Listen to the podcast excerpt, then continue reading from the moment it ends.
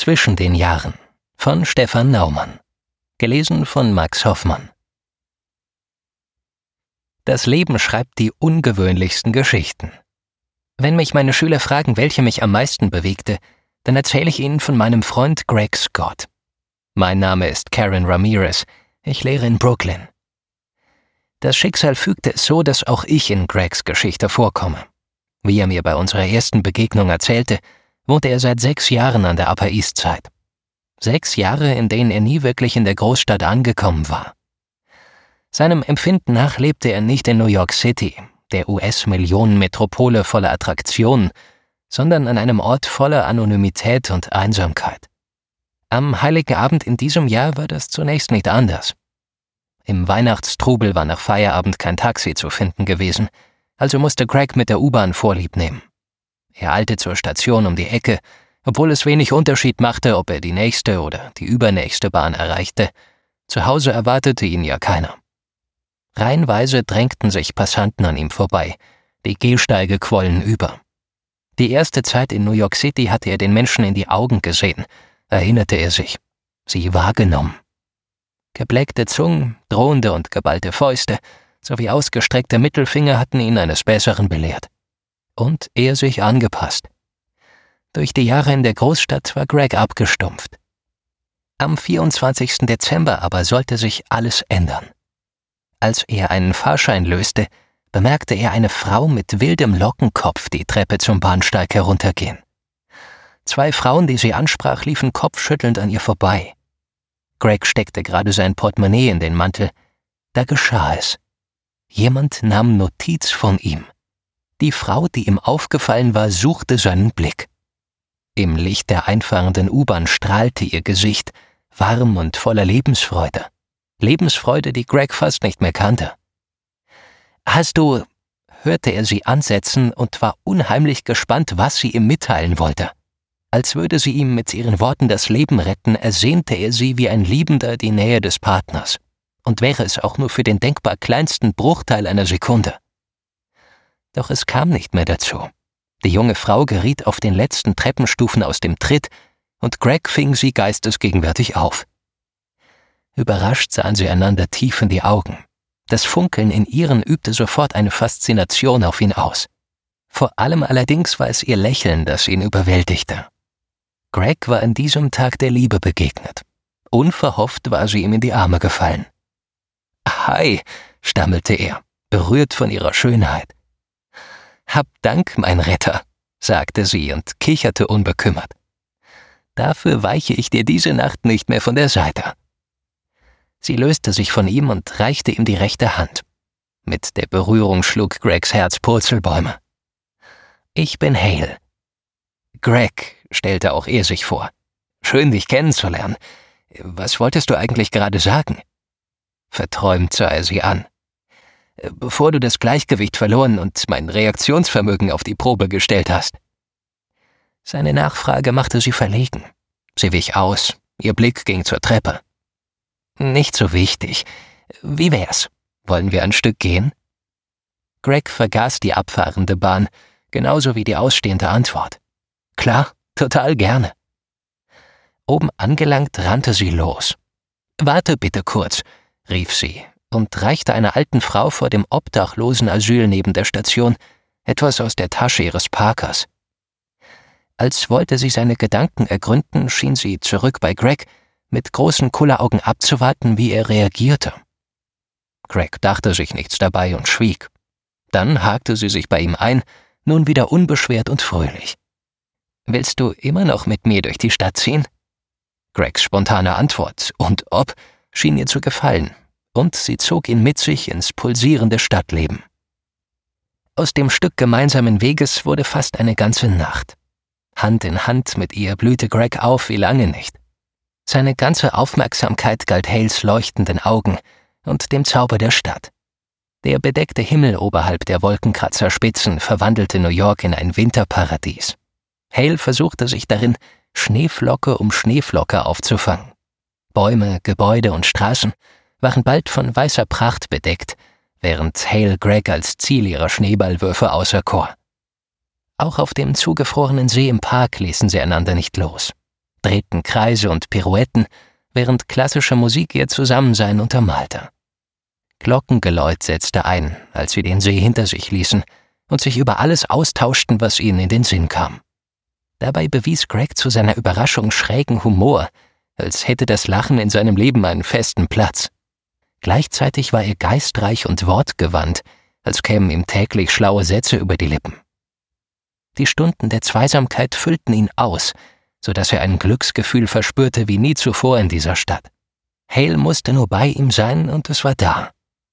In allen Häusern der Stadt waren die Geschenke längst verteilt, während seines mit zarten Fingern seine Hand umschloss.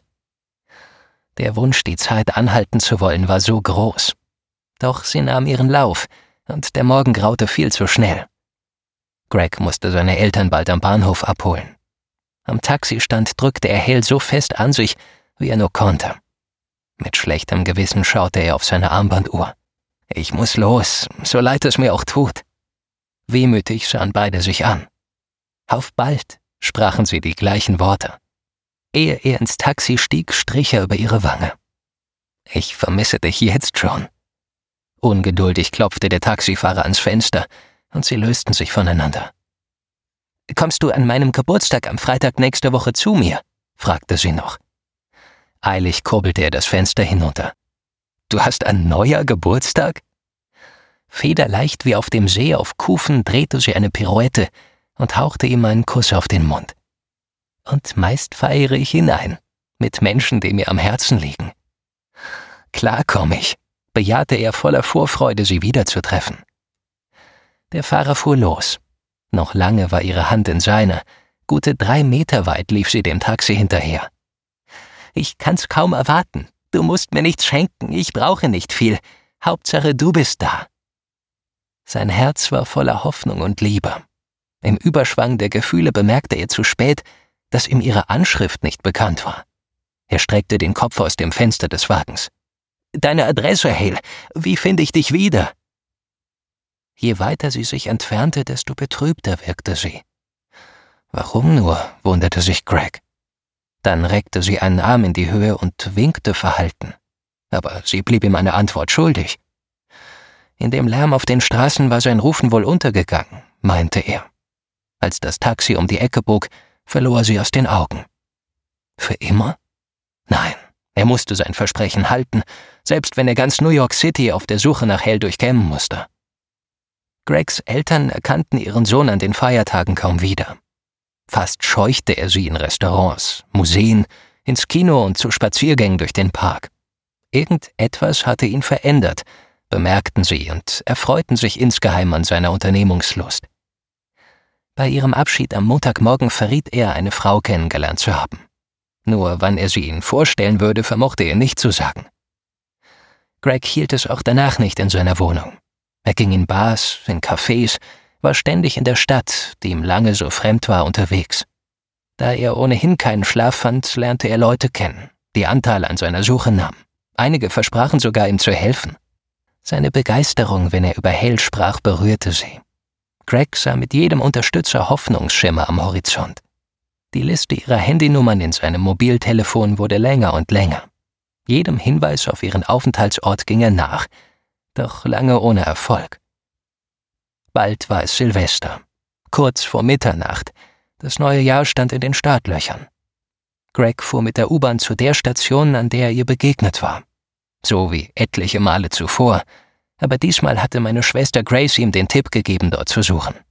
Ich war die Erste, der die Geschichte von Hale erzählte, und ich gab sie weiter an Grace, die in der Nähe von Hales und Gregs erstem Treffpunkt in einem Krankenhaus arbeitete. Die Station war menschenleer, als er aus dem Zug stieg. Er war der Verzweiflung nahe. Plötzlich allerdings hörte Greg von der Treppe zur Straße hinauf Geräusche.